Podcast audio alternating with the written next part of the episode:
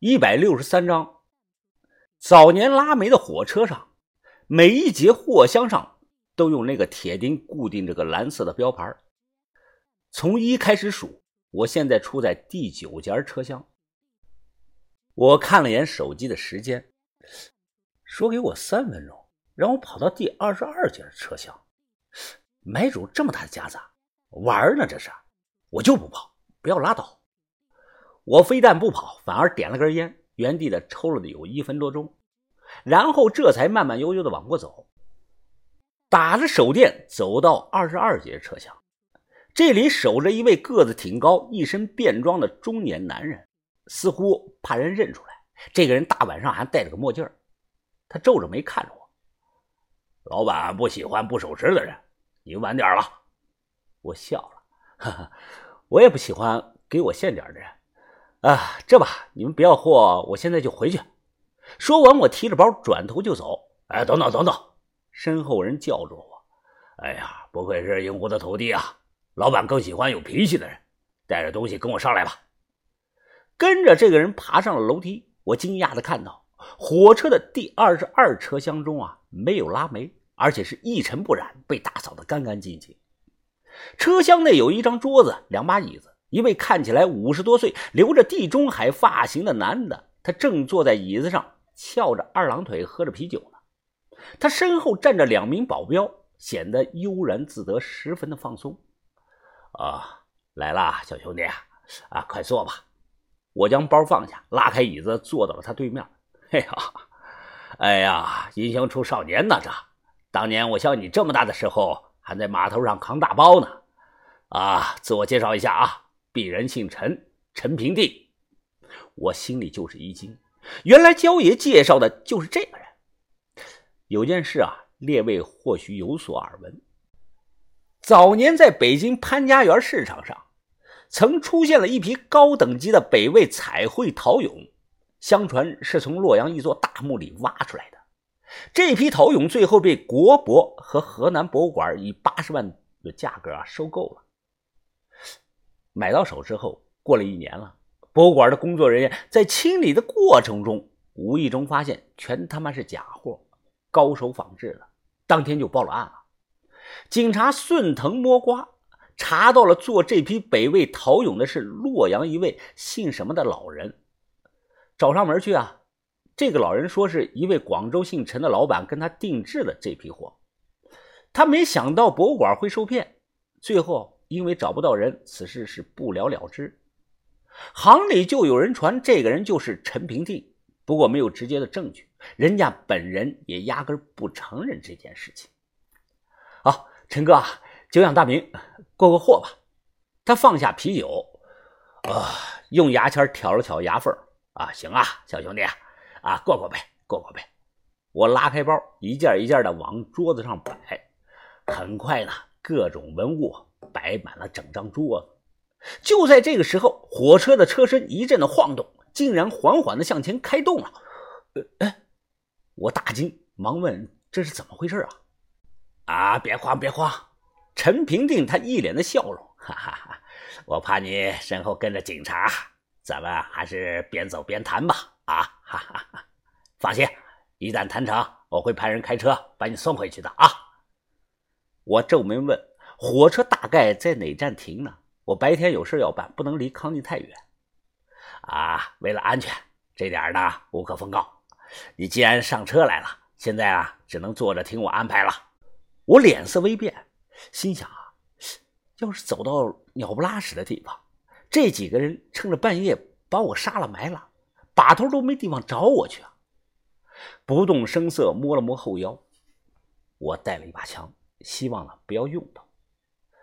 打开手电，眼睛一眨不眨的扫过桌子上堆放的文物，那几件战国的玉器，他都上手啊，用这个大拇指哎夹着摩擦了一下，这是在用自己的体温感受玉质的细腻和包浆的程度。如果是假包浆，手指这么来回摩擦会感觉到发涩，不用放大镜。哎，记住我这句话，只要见谁用放大镜看古董。都是假专家和半吊子，啊，东西成色不错呀，嘴里掏出来的呀，哦正儿八经的含嘴玉，在人的嘴里都含了几百年了。哎，哎，这件是琉璃吧？有点臭味啊！这是？我马上说是俏珠，也是高年份的东西了。他点了点头，目光落到了桌子角落的那一捆竹简上。他打开看，一看啊，眉头便皱了起来。看了足足有好几分钟，他放下东西，小声的问我：“哎，这是从哪儿来的呀？”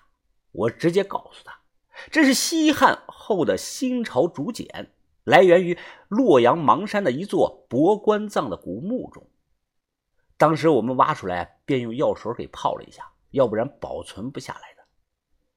哎，上头写的毛笔字，你们研究过没有啊？我摇了摇头，啊，没有。呃，上头都是楚地的鸟虫文，我们没人认啊。再有啊，这些竹简虽然用药水泡过，但上头的字迹啊，百分之七十它都模糊了，看不清楚。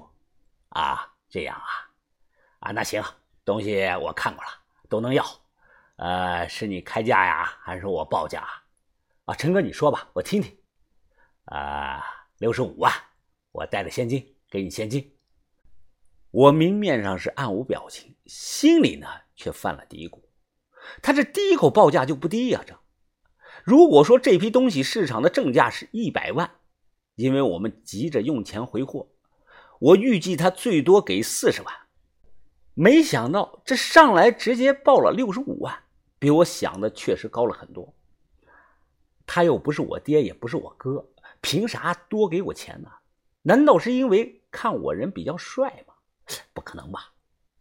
看我一直不说话，啊，小兄弟啊，你别多疑啊。虽然是同行回货，但介绍人可是焦爷呀，我要卖给他面子，不会宰你们太狠的。我点了点头，这样说确实可以理解，人情价。呃，陈哥，呃，你看七十五万行不行啊？主要这些东西的成色还可以。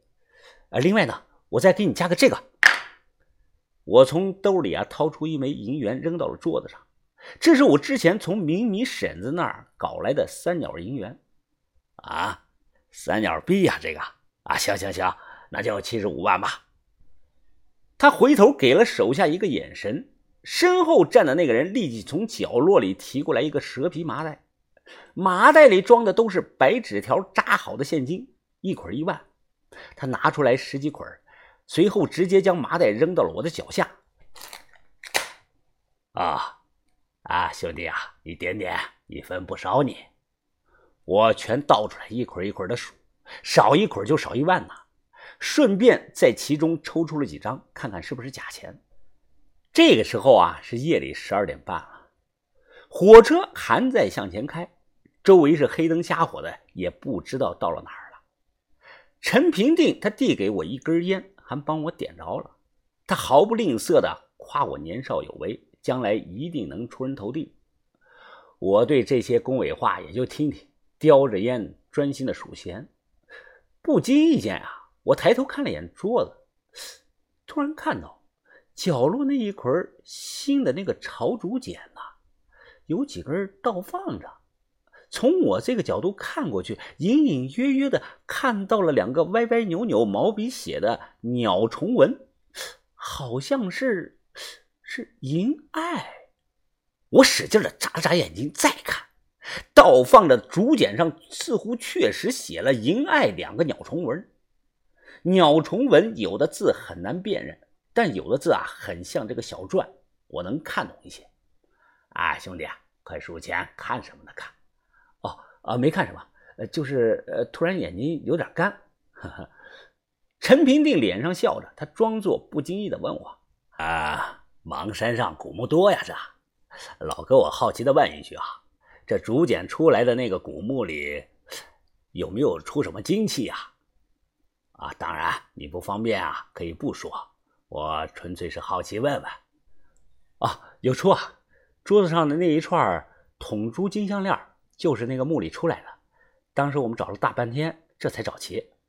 啊，呃，那还有别的吗？比如说金块块什么的？他又问道：“金块块？我表面微笑，摇头说没有。实际上，我心里是扑通扑通的跳啊。没错，陈平定很可能认识鸟崇文。他之所以多给钱，就是为了确保拿到这批货，秘密就在这些竹简上。他刚才说的金块块，可能就是银爱。银爱呢，这是古代最早的纯金货币。银指的是楚国的首都，爱指货币。这种金块块当时只流行在楚国贵族的阶层中，是国家的一级文物。战国那个年代啊，方孔元钱还没有出现，主要流通的是这几种货币：刀币、布币、元钱、铜制贝币、银爱金块，还有一种印着龙纹的陶币。如果印象中没错，银爱大都是碎块，也叫金板，完整的重约一斤。含金量在百分之九十以上，外观呢就像一个乌龟壳。古代人在用的时候啊，会把一整块的银爱切割开，切成不规则的小块，有切成单枚的，也有切成二连的、三连的。这个玩意儿极少见，我只是听人说过，没有亲眼见过实物。我心里啊就犯嘀咕：难道竹简上写了的那个墓里？陪葬有银爱吗？我们当时都没看到啊！这回想起了当初的一些细节，邙山的那个墓啊，三具棺材，把头说啊叫三连博棺葬。把头当时还说这个葬法源于楚地，恰巧银爱这种东西啊，有概率在营地出现。那个墓里一家三口可能是躲避战乱，迁移到洛阳来的。我摁灭烟头，起身微笑着：“ 陈哥，呃，我刚才忘了我们把头交代过的一件事了。呃，其他的都能卖，这个竹简呢，它不能卖。呃，你看，我退你几万块钱行不行？什么？我们谈的是这顿东西的打包价，你单独把竹简拿出去，这算什么呀？这生意还能不能做？”陈平定的脸色立马就变了，看他突然激动，我更加确定这其中有猫腻。如果就这么卖了，有可能是捡了芝麻丢了西瓜。我把一袋子钱就放回去，笑着看着他。哎呀，呃，陈哥，呃，你总归不能强买强卖吧？要不这样吧，呃，东西我先拿回去，呃，问问我们把头，随后我们再谈。说完，我便开始收拾桌子上的文物。陈平定在旁边盯着我看，他看向自己的手下，眼神逐渐的一点一点的变冷。别动，都别动啊！我他妈不卖了！谁要敢动我，我一枪打死他！我单手持枪，另一只手收拾好了这些东西，将包背在身后。我一步一步的向后退。这辆运煤的火车仍在快速的行驶着，